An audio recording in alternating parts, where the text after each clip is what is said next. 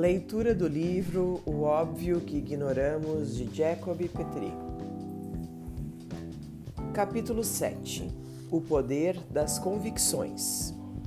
Por que é tão difícil mudar mesmo quando colecionamos erros e como podemos alterar esse quadro?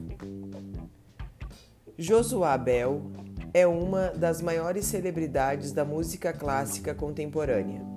Muitos críticos o consideram o melhor violinista da sua geração. Revistas especializadas se referem a ele como virtuoso e, e prodígio. Em fevereiro de 2010, ele fez um show no Carnegie Hall, em Nova York. Nos dias que antecederam o evento, ingressos foram vendidos a 300 dólares cada. Josué Bell é uma das poucas pessoas no mundo que possui um violino Stradivarius. Pagou 3,5 milhões de dólares pelo instrumento. Ele possui 30 álbuns gravados e já recebeu prêmios, entre eles o Grammy e um Emmy. Sua interpretação em Violino Vermelho contribuiu para que o filme recebesse o Oscar de melhor trilha sonora original. Josué Bell é alto e bonito. Alguns anos atrás, a revista People o elegeu uma das 50 pessoas mais bonitas do mundo. Sua beleza e sua genialidade fazem com que ele seja chamado para muitas entrevistas em programas de televisão. Ele também aparece em inúmeros comerciais de marcas famosas. Tudo isso tornou Bell uma estrela de primeira grandeza conhecida em todo o mundo mas principalmente nos Estados Unidos, sua terra natal. Levando isso em consideração, o que se, se esperaria de uma apresentação numa estação de metrô seria um público histérico e incontrolável, mas dependendo das circunstâncias, o resultado poderia ser exatamente o contrário. Em janeiro de 2007, Josué Bell aceitou tocar numa estação de metrô de Washington. A ideia foi do crítico de música Gene, do jornal Washington Post. Wenger queria ver quantas pessoas reconheceriam o violinista e até mesmo quem dedicaria alguns minutos de atenção ao reconhecer a qualidade da música que estava sendo tocada ali. Para não estragar a surpresa, a organização do evento foi mantida em sigilo absoluto. No dia combinado, uma manhã de sexta-feira, Bell chegou cedo à estação Plaza. Ele vestia calça jeans e camiseta preta. Na cabeça, um boné de um time de beisebol de Washington. Assim que chegou ao sogão da estação, aconchegou-se junto à parede ao lado de uma lixeira onde os artistas de rua costumam se apresentar. De uma pequena caixa, tirou o seu Stradivarius. Depois colocou a caixa vazia aberta diante de seus pés.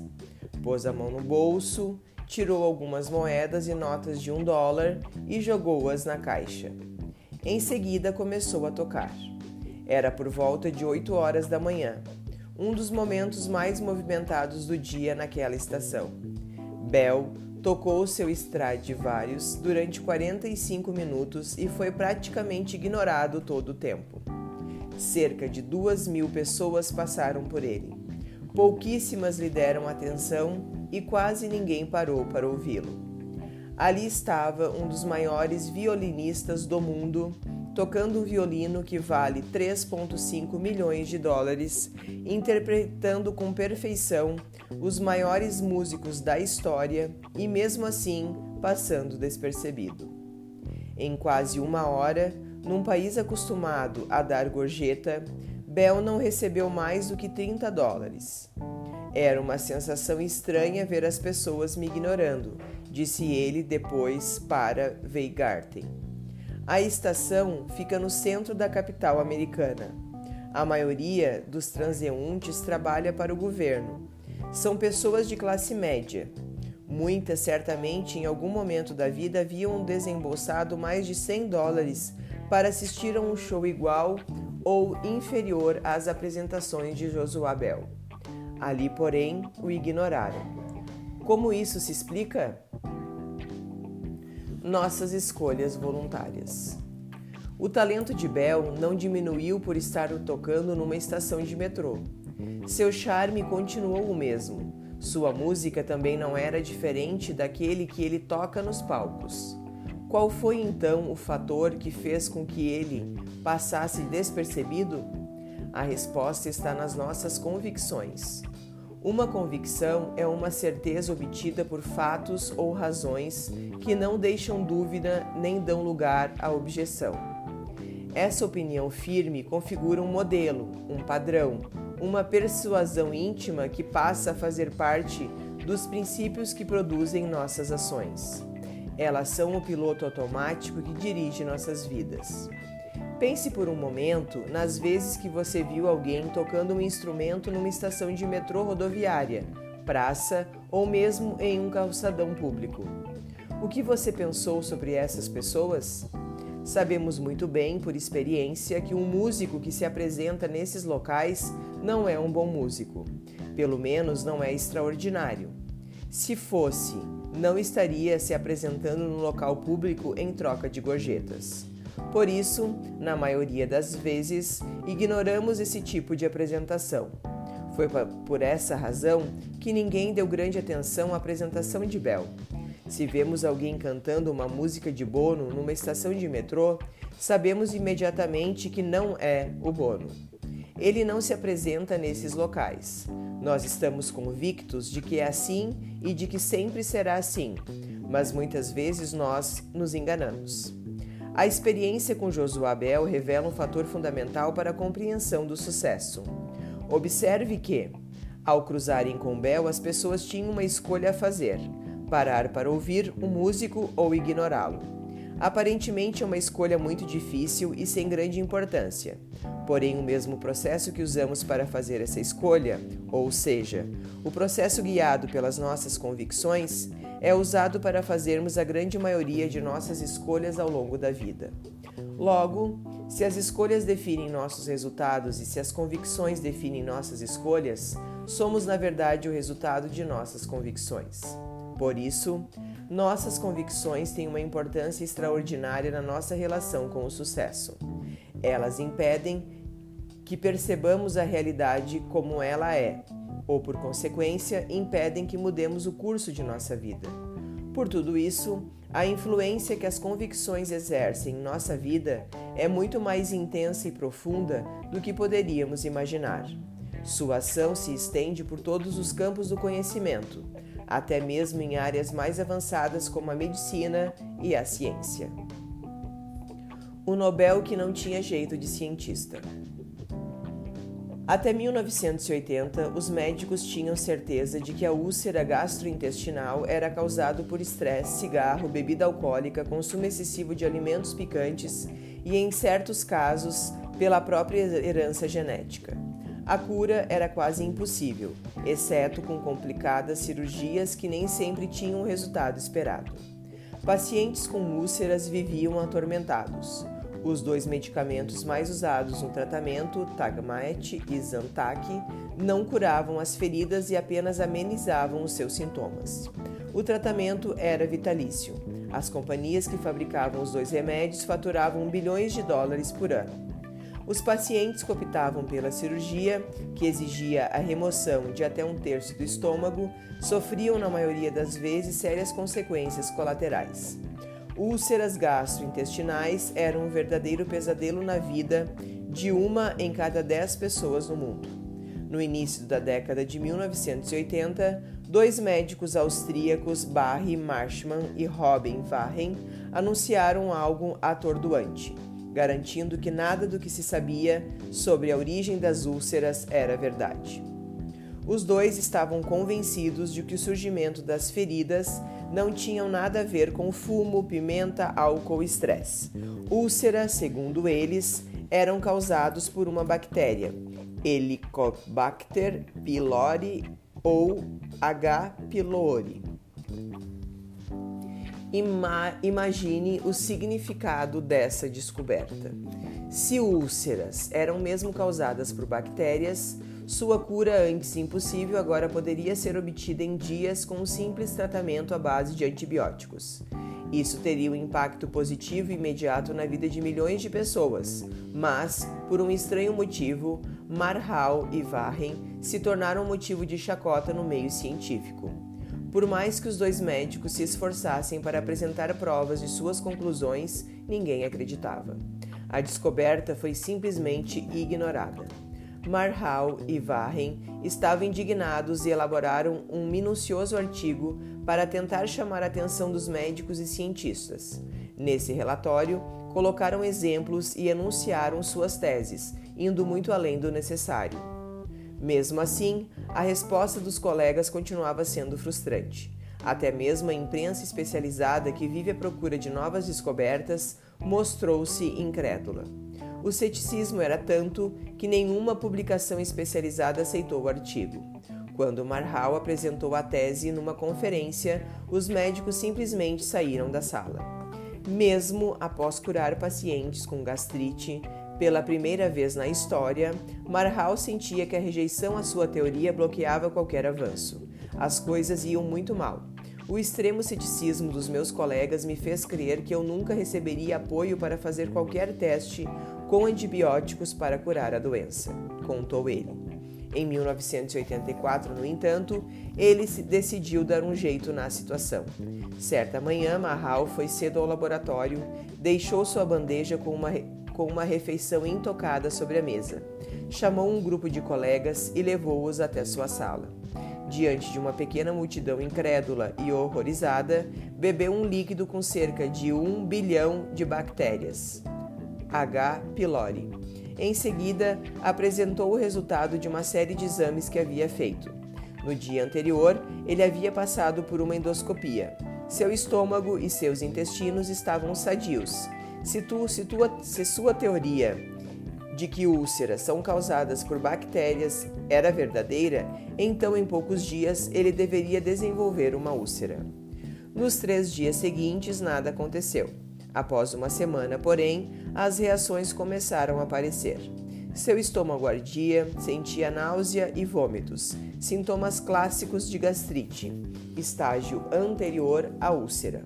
No décimo dia, Marhal realizou uma nova endoscopia a suspeita se confirmou. Seu estômago, antes sadio, agora estava infeccionado, coberto por enormes feridas vermelhas. Marhal estava com gastrite.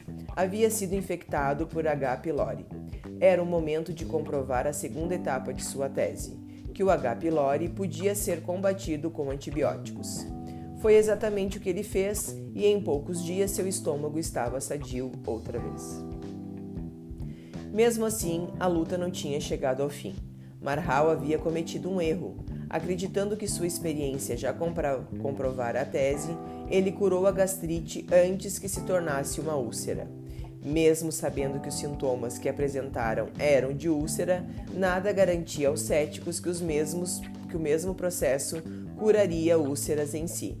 Contudo, a experiência de Marhal começou a quebrar o paradigma entre muitos médicos. Pouco a pouco, ele conseguiu aliados. Em 1994, dez anos depois, o National Institute Health, organização que engloba todos os departamentos de saúde dos Estados Unidos, finalmente endossou a ideia que os antibióticos eram o tratamento ideal para esse tipo de doença. No outono de 2005, Marhal e Verin receberam o Prêmio Nobel de Medicina pela descoberta. Por que Marhal e Warren tiveram tanta dificuldade em convencer seus colegas sobre suas descobertas? Onde estava a capacidade de discernimento no meio científico do qual se espera que pense de maneira extremamente racional? O que a experiência de Marhal e Warren nos mostra é que eles, como qualquer um de nós, possuem a mesma inabilidade de articular um ponto de vista novo Cientistas normalmente estão à procura de, de ideias novas e por isso deveriam ser suscetíveis a elas, mas a história que vimos revela exatamente o contrário. Observe que os médicos e cientistas que analisaram a tese de Marhal eram capazes de enumerar de forma precisa os motivos pelos quais acreditavam que ela estava errada, mas não eram capazes de perceber que estavam agindo de acordo com um sistema de padrões que os amarrava ao conhecimento anterior. O que isso nos ensina? A resposta torna-se óbvia quando pensamos um pouco a respeito. O problema não era a úlcera em si, mas as convicções que se tinha sobre ela. Quando Varren e Marhal descobriram a H. pylori, médicos e cientistas não estavam procurando uma causa para úlceras. Eles já sabiam o que as causava. Esse território já estava ocupado pela convicção de um cigarro, álcool, pimenta e estresse eram a causa desse mal. Assim como os transeuntes da estação do metrô de Washington DC tinham convicções de que levaram a ignorar Josué Bell, os médicos e cientistas também tinham convicção de que os levaram a ignorar por anos as descobertas de Varren e Marhal. A primeira convicção partia do princípio de que o ácido estomacal é uma coisa potente, com capacidade para deteriorar um pedaço de carne e a força suficiente para dissolver um plástico. Era impossível pensar que uma simples bactéria poderia sobreviver nas paredes do estômago. A segunda convicção dizia respeito ao local de origem da descoberta. Varren era um patologista no hospital de Perth, na Austrália Marhal estava fazendo residência nesse hospital. Ele tinha apenas 30 anos. Sabemos por experiência que descobertas são feitas por cientistas célebres em universidades renomadas. Residentes não fazem descobertas que curam doenças que há séculos afetam mais de 10% da população.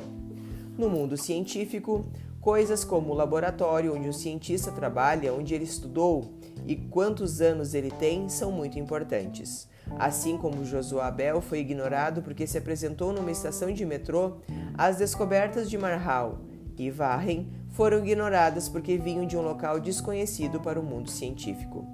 Cientistas e a imprensa especializada olharam para o currículo dos dois e, com base em suas convicções, pensaram: isso não faz sentido.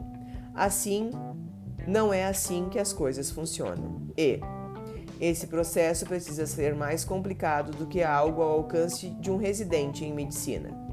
Se fosse simples assim, alguém o teria descoberto antes. Um pesquisador, por exemplo, ao ouvir a explicação de Marhal, disse que ele nem mesmo tinha jeito de cientista. De onde vem uma conclusão como esta? Da nossa convicção de que um cientista precisa ter um jeito e adequar-se a um modelo. Os mecanismos de referência. Para entender como as nossas convicções interferem nas nossas escolhas, precisamos voltar ao capítulo anterior em que afirmei que o cérebro constrói pontes que usa como atalhos para tomar decisões rápidas. Vamos relembrar o que isso significa? Quando nos deparamos com determinados problemas e perigos, o cérebro reage de maneira inconsciente a padrões mentais pré-estabelecidos que usa como mecanismos de referência para tomar decisões imediatas. Por serem inconscientes, acreditamos que são o resultado dos nossos instintos, mas eles não são. Suponha, por exemplo, que você esteja percorrendo uma trilha ecológica no Pantanal. De repente, você vê uma onça. Ela está a poucos metros de você. O que você faz? Com certeza, não parará para raciocinar e só depois de avaliar todas as opções possíveis tomará uma decisão sobre o que fazer. Sua reação será instantânea e automática. Nesse caso, não decidimos que emoção sentir. O medo não é uma escolha. Ele se manifesta em nós por conta própria. Por que isso ocorre? Quem toma essa decisão? Se uma criança de dois anos vive, visse uma onça no quintal, qual seria sua reação? Sem saber que o animal representa uma ameaça, possivelmente o ignoraria. Se essa criança tivesse alguma familiaridade com gatos, possivelmente iria ao encontro da onça. Esse exemplo simples anula a teoria de que nascemos com instintos naturais de defesa, como o medo. A verdade é que não nascemos com um chip de autodefesa instalado no cérebro. Pelo contrário, criamos nosso instinto de defesa ao longo dos anos. A partir de crenças e, e, e convenções assimiladas com nossa experiência pessoal, elaboramos um sistema de conceitos pré-estabelecidos que servirão de caminho para nossas reações. Esses sistemas, formados pelas nossas convicções, são aceitos na maior parte das vezes de maneira inconsciente e inquestionável, e por isso permanecem enraizados em nós, muitas vezes por uma vida inteira. E o que é mais intrigante, eles se tornam os pontos de referência que o cérebro usa como atalhos para tornar decisões rápidas. Acessando nossas convicções, o cérebro é capaz de processar um oceano de informações de maneira instantânea, sem ser percebido pela mente consciente. Quando as pessoas se deparam com Josué Bell na estação do metrô, por exemplo, o cérebro não fez nenhum questionamento consciente. Ele apenas acessou inconscientemente as convicções existentes e tomou uma decisão. Nesse caso, a convicção é que pessoas que se apresentam em estações de metrô não, não são extraordinárias e não merecem atenção maior. Esse mecanismo cerebral é muito mais eficiente e fundamental para nossa sobrevivência Imagine se diante de uma onça tivéssemos de avaliar todas as opções possíveis antes de fazer uma escolha. Nossa espécie simplesmente não teria sobrevivido. Se todas as nossas decisões fossem tão lentas quanto nossas decisões conscientes, não conseguiríamos nem mesmo levantar da cama pela manhã. O problema é que, uma vez que as convicções estão formadas, é muito difícil escapar de sua influência os benefícios da introspecção. Suponha que você vá até uma caixa eletrônica, passe seu cartão magnético e, por algum tipo de, de mágica, em vez de um extrato com suas movimentações financeiras, obtenha um extrato contendo todas as suas convicções, suas crenças sobre dinheiro, sucesso, felicidade, valores, potencial, capacidade de relacionamento e assim por diante. Agora seja honesto com você mesmo. O que constaria nesse extrato? Que imagem formaria todas as convicções que apareceriam nele? De uma pessoa otimista ou pessimista? De um vencedor ou um perdedor? Em que tipo de inteligência você acredita? Na fixa ou na maleável? Que imagem você tem de si mesmo? Veja a imagem, seja a imagem que for, o que você precisa saber é que, em termos gerais, essa é a imagem que controla as suas ações e, consequentemente, os resultados que você obtém. Em outras palavras, é essa imagem que diz que você pode ou não fazer o que será difícil, fácil ou impossível. Todas as suas ações, seus sentimentos e seus comportamentos serão consistentes com essa imagem você não conseguirá ocupar dela, se escapar dela, independentemente do seu esforço e da sua vontade. A única forma de mudar os resultados em sua vida é mudando essa imagem. E você só mudará essa imagem se mudar suas convicções. Antes de qualquer mudança nos resultados, você precisa mudar as suas convicções. Pense sobre o extrato que Gisele Bündchen receberia do caixa eletrônico. Aos 14 anos, ela tinha uma meta definida: ser a melhor top model do mundo. Essa escolha foi pensada e tomada após longas horas de avaliação consciente. Ela tinha talento e paixão. Sabemos que isso é um bom começo, mas na prática as coisas mudam. Mudam. Entre o ponto de partida e o ponto de chegada há um caminho longo, tortuoso e cheio de armadilhas. É preciso tomar uma série de decisões complicadas, sutis e rápidas. Ao longo da carreira de Gisele, principalmente no início, sua imagem foi posta em xeque inúmeras vezes. Suas convicções foram confrontadas com as ideias dos outros. Ela, particularmente, queria ser a melhor top model do mundo, e as outras pessoas das quais ela dependia, ao menos em parte, diziam que ela nunca estaria numa capa de revista. O mesmo aconteceu com outras pessoas que analisamos até aqui. Stallone, Einstein, Elizabeth Gilbert, todos passaram por esse confronto. Sem um padrão de convicções sólidas e positivas, o fracasso certamente teria sido inevitável para todos eles. Cada um carrega dentro de si a imagem que faz de si próprio, uma série de convicções e concepções sobre si mesmo Assim como os outros são objetos para nós, também somos um objeto para nós mesmos. Esse objeto, a imagem que temos de nós, é que, em última análise, realmente importa. Às vezes, ela é uma imagem vaga, mal definida demais para ser percebida com a mente. Muitas vezes nem é possível reconhecê-la, mas ela está aí, desenvolvida até o último detalhe. Essa autoimagem é nossa própria concepção do tipo de pessoa que somos. Ela é criada com base em tudo que pensamos e percebemos sobre nós mesmos.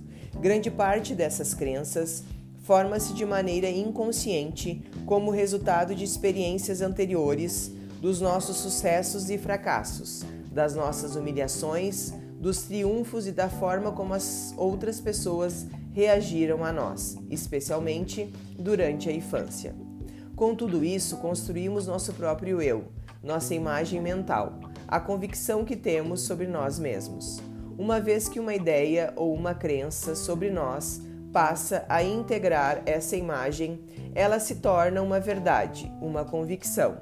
A partir deste momento, não questionamos mais sua validade. Ela se torna uma verdade inconsciente sem perceber sua existência, passamos a agir e fazer escolhas por base nela. Quando cientistas ridicularizaram as proposições de Marshall, ou quando os transeuntes da estação do metrô de Washington ignoraram Josué Bell, eles estavam reagindo conforme suas convicções. A convicção enraizada em nosso subconsciente é tão forte que todas as suspeitas e evidências de Marshall por mais evidentes e promissoras, não significavam nada. Os outros médicos e pesquisadores simplesmente as ignoraram. Da mesma forma, reagimos diariamente às situações que nos são apresentadas.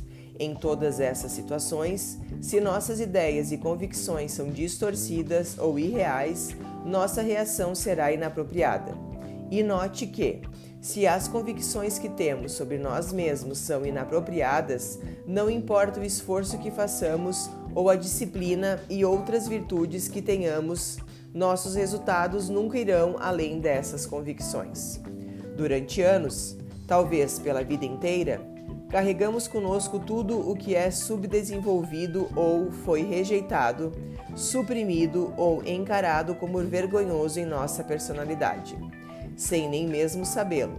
Possuímos tendências, traços e fraquezas claros, mas que negamos e, e rotulamos como: esse não sou eu, porque eram inaceitáveis para nossos pais, para outras pessoas ou para nós mesmos. E todas essas convicções impõem um limite a nós. Se quisermos romper esse limite, temos de destruir essas convicções. Não quero dizer que a vida não apresenta obstáculos reais. Desenvolver nosso talento exige investimento e nunca há dinheiro bastante, nunca há tempo suficiente. A toda hora somos desafiados por uma série de obstáculos. Tenho consciência de todas essas restrições.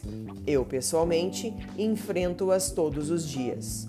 O que quero dizer é que nesses obstáculos não nos diferenciam das pessoas que alcançam sucesso. Elas enfrentam essas mesmas restrições. O que nos diferencia é a maneira como lidamos com essas restrições. Tomar consciência do processo de construção das nossas escolhas é fundamental. Ao lançar um olhar crítico sobre nossas crenças, passamos a questioná-las. Esses questionamentos abrirão pequenas brechas na nossa estrutura psicológica. A partir daí, será mais fácil perceber que essas restrições são equívocos resultantes de conceitos e, muito, e mitos que assimilamos ao longo da vida e que admitimos como verdades reais. Somente com base nessa compreensão começaremos a ver um mundo, ver, vermos um modo de superar tais equívocos. A partir de então, a mudança se tornará possível. Imagine que uma pessoa tenha a convicção de que nasceu para ser pobre. Se você explicar a essa pessoa que ela é pobre porque possui a convicção de que nasceu para ser pobre, mas que esta convicção, convicção não é verdadeira, ela se tornará intolerante e agressiva com você e lhe contará tudo o que já tentou e que não deu certo. Porém, esta é tão somente a convicção dela, e suas ações sempre estarão de acordo com essas convicções. Essa pessoa tem perfeitamente gravada em si a noção do esforço e do insucesso, e essa noção passou a controlar a vida dela. Nada do que você disser desfará as convicções que ela possui. Ela tem ou criou evidências demais a seu favor. E é justamente por causa dessa série de evidências que dificilmente percebemos que o problema está nas nossas convicções ou nas concepções que temos sobre nós mesmos. O que muitas vezes não sabemos é que nós mesmos criamos essas evidências por meio de nossas convicções. O controle que nossa autoimagem tem sobre nossas ações e resultados é absoluto e persuasivo. Ela é a base, o fundamento sobre a qual nossa personalidade, nosso comportamento e mesmo nossas circunstâncias são construídas. Como resultado, nossas experiências parecem confirmar e fortalecer essa autoimagem, formado um ciclo negativo ou positivo. Por isso, uma pessoa bem-sucedida tende a ter cada vez mais sucesso, enquanto uma pessoa fracassada tende a fracassar cada vez mais, a não ser que rompa com o ciclo. Uma pessoa que acredita que nunca conseguirá atingir o sucesso porque, segundo ela, nasceu para o sofrimento, inevitavelmente terá essa convicção confirmada. Suas experiências parecerão comprovar que aquilo que ela pensa está certo. Precisamos romper esse ciclo mudando nossas convicções. Se alterado esse padrão de crenças, nos dará uma liberdade maior para desenvolver nosso potencial criativo e produzir os resultados esperados. Em síntese, nossas convicções são cruciais. Perceber que ações, emoções e comportamentos são o resultado das nossas imagens mentais, das convicções que trazemos com nosso legado cultural, abre uma porta poderosa para a mudança. Transformar a imagem que criamos sobre nós, decodificar e reprogramar nosso sistema de crenças de acordo com nossos propósitos, oferece-nos uma oportunidade real e, rápida para a mudança. Para isso, você deve se fazer duas perguntas: Qual é o padrão que está me dirigindo inconscientemente? É o padrão do sucesso ou da mediocridade? Por mais que você deseje o sucesso e lute para alcançá-lo, se suas convicções lhe dizem que não será bem sucedido, acabará confirmando essa crença e criando à sua volta a realidade que existe no seu subconsciente. O desafio da Pepsi. Na década de 1970, a Pepsi realizou uma ampla campanha publicitária que ficou conhecida no mundo inteiro como o Desafio da Pepsi. A campanha, na verdade, consistia num teste sobre o gosto popular para refrigerantes. Representantes da companhia iam em diversos locais públicos, como praças, shoppings e mercados, e armavam uma mesa. Então convidavam as pessoas a experimentar dois refrigerantes. Num copo continha Pepsi e no outro Coca-Cola. As pessoas, porém, não é as pessoas, porém, não era revelado que refrigerante havia em cada copo. Elas simplesmente eram convidadas a experimentar os dois refrigerantes e escolher o melhor.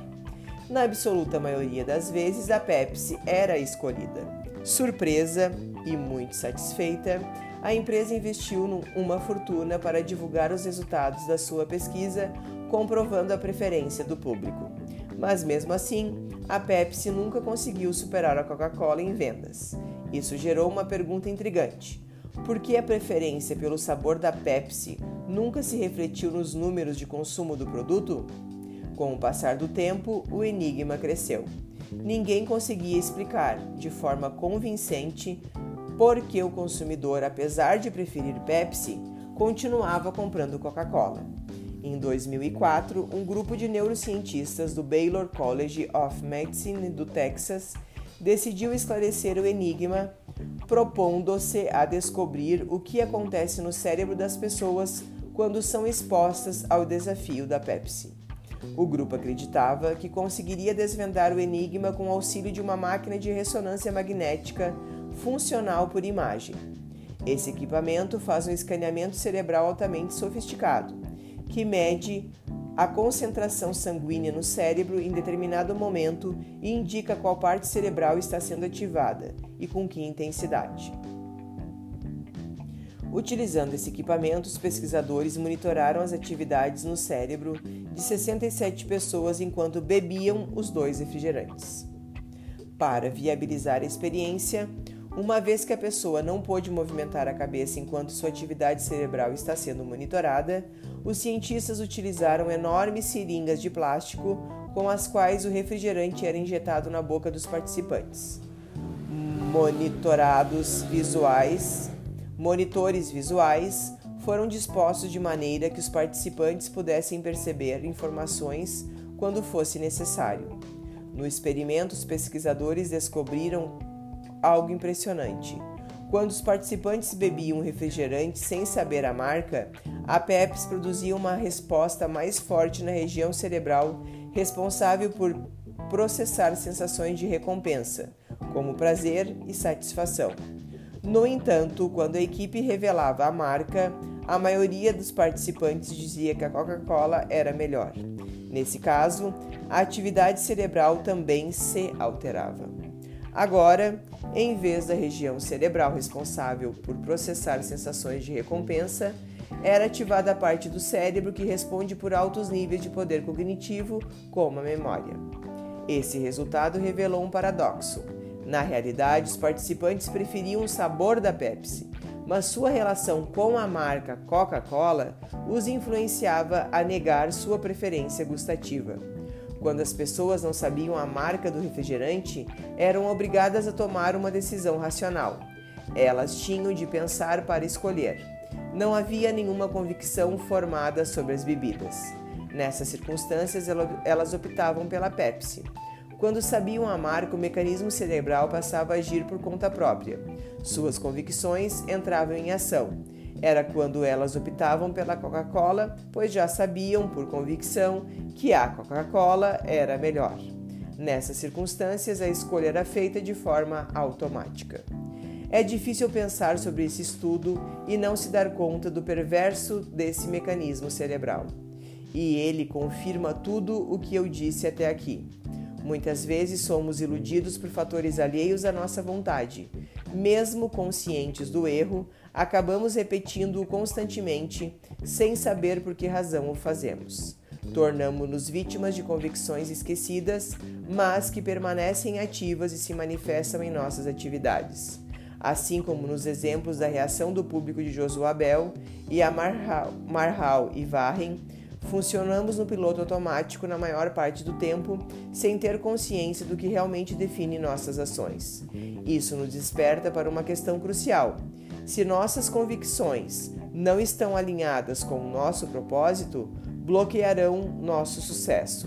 Mesmo que tenhamos todo o potencial, o conhecimento e a qualificação do mundo, Assim como as pessoas preferiam a Pepsi, mas escolhiam a Coca-Cola, se tivermos as convicções erradas, optaremos inconscientemente pelo fracasso. O legado cultural. Em 1859, Charles Darwin publicou o livro A Origem das Espécies, em que trata de sua teoria da evolução. Darwin não era o primeiro a afirmar que as espécies vivas evoluem ao longo do tempo. O filósofo inglês Herbert Spencer havia expressado essa mesma ideia muito tempo antes no ensaio sobre a hipótese do desenvolvimento. Darwin, porém, foi o primeiro a propor uma teoria que explicasse por que evoluímos.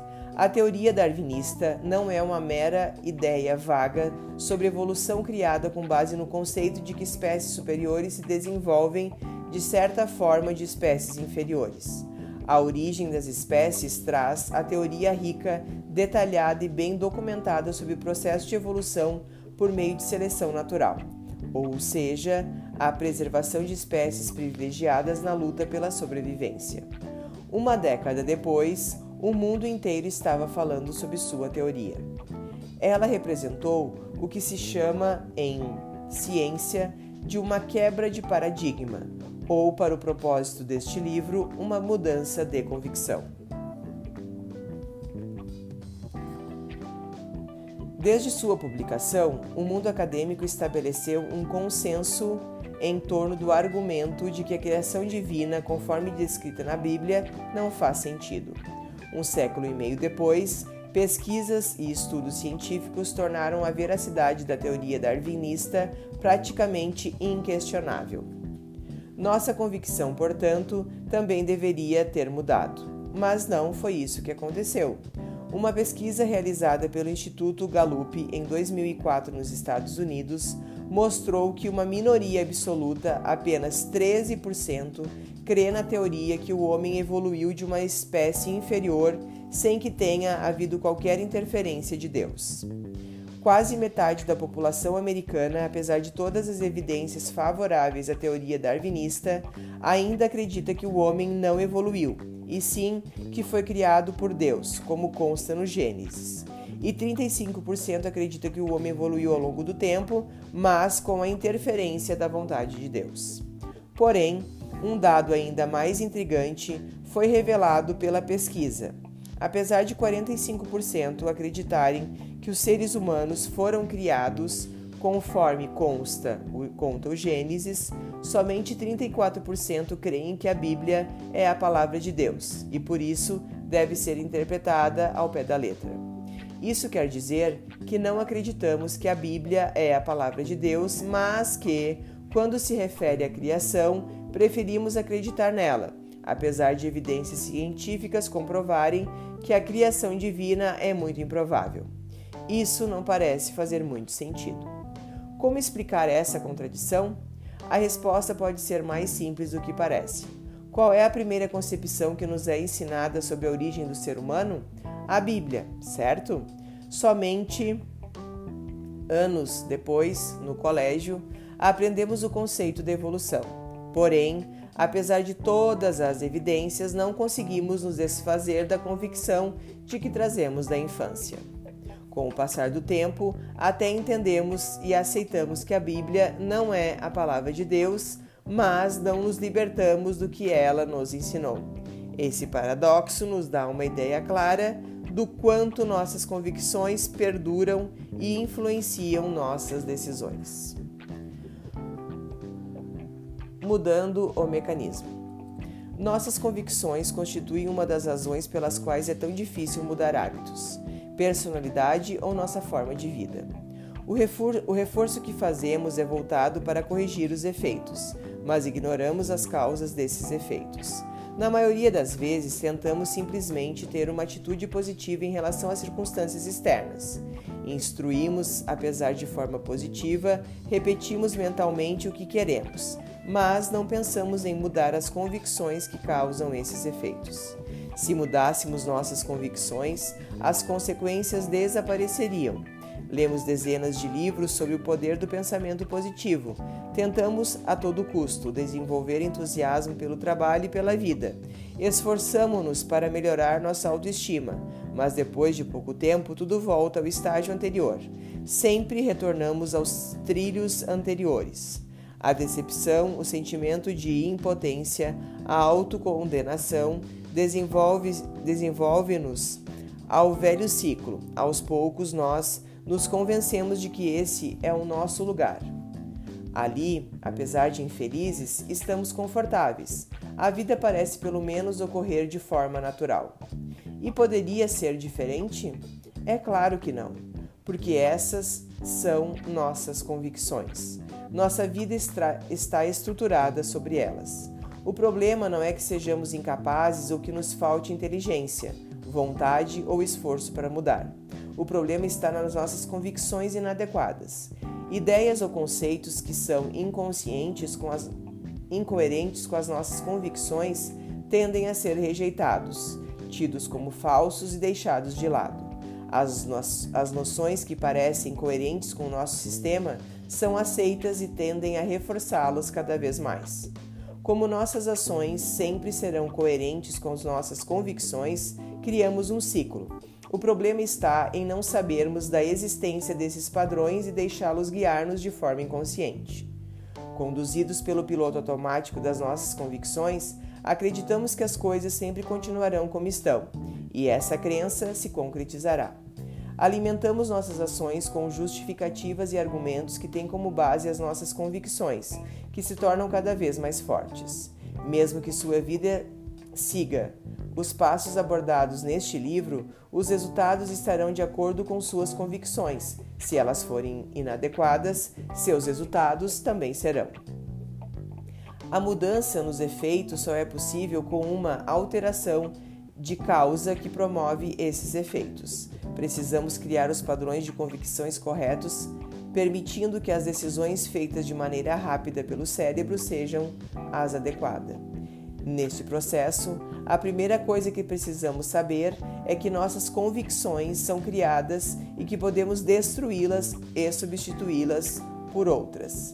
Elas só representam uma ameaça se não tivermos consciência de que nossas decisões são resultados de nossas convicções e se não as monitorarmos. Precisamos duvidar da nossa verdade e admitir o erro.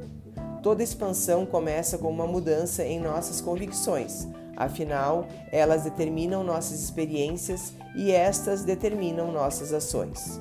Enquanto não colocarmos em xeque nossas convicções, enquanto não analisarmos o filtro com o qual vemos o mundo, corremos o risco de ser iludidos por uma falsa verdade. Até aqui vimos que nossas decisões e escolhas são resultados, na, maior, na maioria das vezes, de decisões feitas de forma simplificada, seguindo atalhos mentais formados por nossas convicções. Esses atalhos mentais não são nossas convicções. Se tivermos convicções equivocadas, nossas escolhas também serão equivocadas. Processamos as informações do ambiente externo por impulsos nervosos trazidos de vários órgãos sensoriais. Esses impulsos são decifrados, interpretados e avaliados pelo cérebro em frações de segundos e trazidos ao nosso conhecimento na forma de ideias, emoções ou imagens mentais às quais reagimos. Em outras palavras, não sentimos e agimos de acordo com as coisas que são, mas de acordo com a imagem que nossa mente retém delas um homem que vemos cruzar a rua, uma criança que vemos brincar no quintal, nosso irmão cantando no chuveiro. Todos eles são objetos para nós, mas esses objetos pertencem apenas a nós. Eles não dizem respeito ao que os outros pensam. Eles são apenas nossos, por isso não são a verdade, são apenas a nossa verdade. Nossas convicções surgem a partir de objeção que fazemos das coisas e circunstâncias que nos cercam. O problema ocorre quando aceitamos essas objeções como verdades absolutas e inquestionáveis. O segundo ponto fundamental a essa altura é ter em mente que nossas ações são muito vezes resultados de nossas escolhas feitas de maneiras inconscientes. Reconhecer esse fator é de extrema importância. Precisamos perceber que o cérebro responsável pelas decisões automáticas é também quem constrói as convicções que ele mesmo usa para tomar essas decisões. A reação de medo ao encontrarmos uma onça, por exemplo, não é causada por um instinto, mas pelo conhecimento assimilado pelo cérebro em experiências similares vividas ao longo do tempo. É um conjunto de informação, de ideias recebidas do mundo externo avaliadas, comparadas e aceitas como verdadeiras, que desperta em nós uma reação instintiva a certas circunstâncias. Esse tipo de raciocínio, feito de maneira inconsciente, baseado em convicções erradas, é o que desvia nossas decisões daquilo que queremos obter e o faz sem que percebamos há uma tendência automática a avaliar e julgar as circunstâncias seguindo padrões como esses. Entretanto, são experiências ideais ou convicções programadas em algum momento de nossa vida que disparam o que chamamos de reação instintiva. Quando você foge da onça, você está reagindo ao que você pensa, acredita ou imagina. Se você conseguir mudar o que pensa, acredita e imagina, poderá mudar sua reação. Foi reagindo a esse mesmo sistema formado por convicções que os especialistas em moda afirmaram que Gisele não tinha jeito para ser modelo, que seu nariz era muito grande. E foi também reagindo a esse padrão de convicção que Gisele ignorou o lado negativo desses comentários, acreditando que ela tinha o que era necessário para desenvolver o seu potencial e seguiu adiante.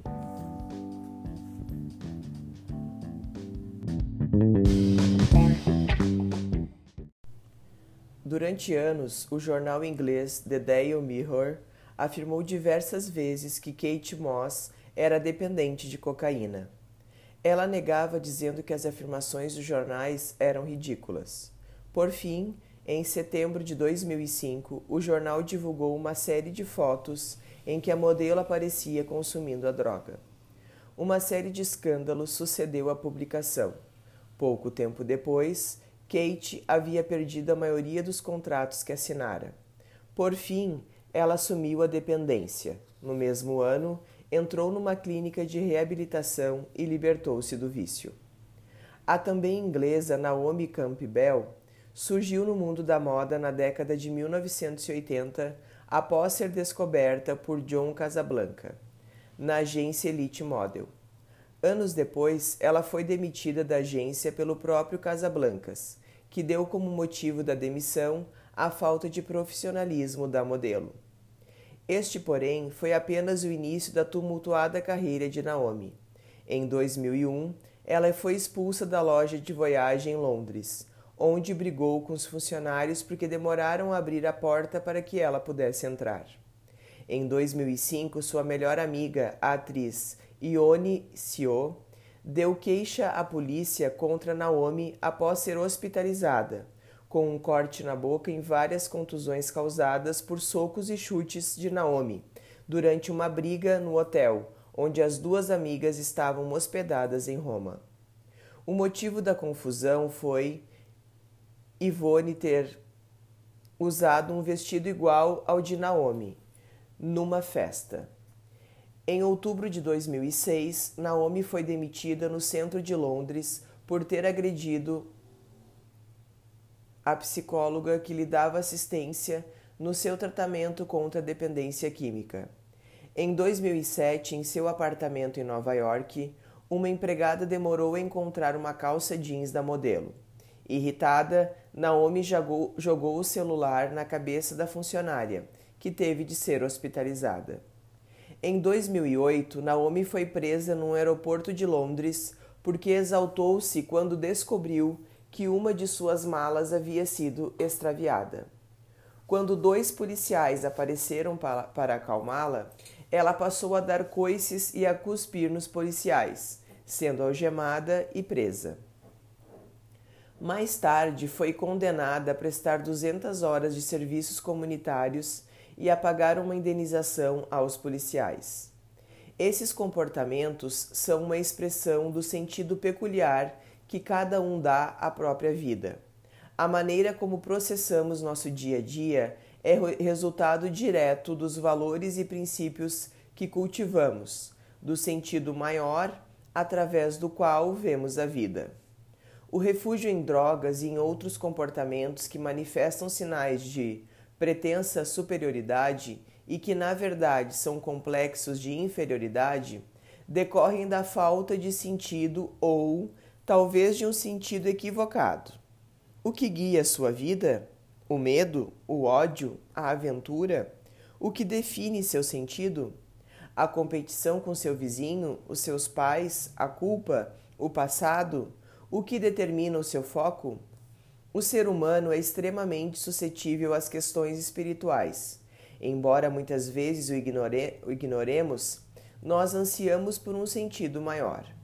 Sua ausência torna qualquer conquista volúvel e a razão desta conquista inexplicável. No caso de Naomi Campbell e Kate Moss, ou mesmo de Kurt Cobain, capítulo 4, o sucesso, antes de ser um fator positivo, tornou-se uma causa de isolamento. Quando não temos certeza dos nossos valores, quando somos incapazes de reconhecer a humanidade que existe por trás das nossas conquistas, vemos a nós mesmos como seres autônomos e desconectados do mundo, e o sucesso perde o sentido. Estabelecer um foco para nossa necessidade espiritual é a única coisa capaz de dar um sentido verdadeiro às nossas conquistas. Precisamos ter fé de que há uma razão maior pela qual estamos aqui. Ninguém consegue viver uma vida em toda a sua plenitude sem que ela tenha um sentido superior. Todos estamos aqui por uma razão. A pergunta é: por qual razão? e a resposta é diferente para todos. Porém, o certo é que estamos aqui para criar, expandir e compartilhar. E neste, e neste processo, o propósito nos diz o que fazer e o sentido como fazê-lo. No capítulo 2, contém um pouco da história de Viktor Frankl. Ele passou mais de três anos num campo de concentração. Perdeu esposa, pai, mãe, irmã e a maior parte dos seus amigos nas câmeras de gás. E mesmo diante de tanta dor e sofrimento, ele decidiu que sua vida ainda tinha sentido. Lá mesmo no campo de concentração, decidiu que o propósito de sua vida seria lutar para permanecer vivo e que algum dia ele sairia dali. Contaria ao mundo todos os horrores pelos quais passou e dessa forma evitaria que isso se repetisse. Simplesmente por procurar um sentido, a vida se tornou um caminho digno, cheio de propósito, mesmo num campo de concentração. Foi esse mesmo foco que permitiu que a Toyota encontrasse uma forma perfeita de solucionar o problema que ela enfrentava. Se você soubesse o sentido de do Lexus e mantivesse o foco nele, teria sido muito mais fácil encontrar a mesma solução. Afinal, o foco no sentido simplifica as coisas. O conceito de felicidade. Em 2008, um repórter perguntou a Gisele Bündchen se ela era feliz. Ela não hesitou. Ah, sou, respondeu. As pessoas perderam um pouco da realidade do que significa ser feliz.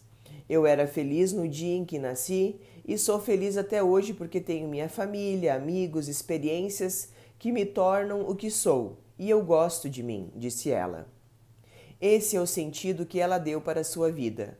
A forma como nós pensamos sobre determinada situação é o sentido que atribuímos a essa situação. Nada tem sentido, exceto o sentido que nós damos. Siga outra vez o exemplo do Lexus. O, o que o erro significou? O erro teve o significado que eles mesmos deram e que está relacionado ao sentido superior da empresa. Este é um conceito muito simples, básico, mas poderoso nossa habilidade para manter o foco adequado de acordo com nosso propósito, e o sentido por trás do propósito tem o poder de mudar nossa vida. O sucesso e a felicidade que alcançamos são resultados diretos de onde mantemos o nosso foco.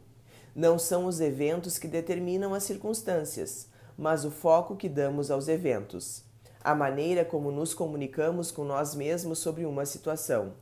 Em outras palavras, não é o que acontece, mas o que nós fazemos com aquilo que nos acontece que determina nosso estado emocional, sentimentos e reações. Por que você toma decisões? Para se sentir melhor, mas somente nos sentimos melhor se tivermos um propósito que guie nossas decisões. Muitos de nós somos pegos por não sabermos o motivo exato pelo qual tomamos decisões. Nosso caráter só se expande se for desafiado. Se você entender o motivo pelo qual está tomando uma decisão, você se sentirá mais seguro.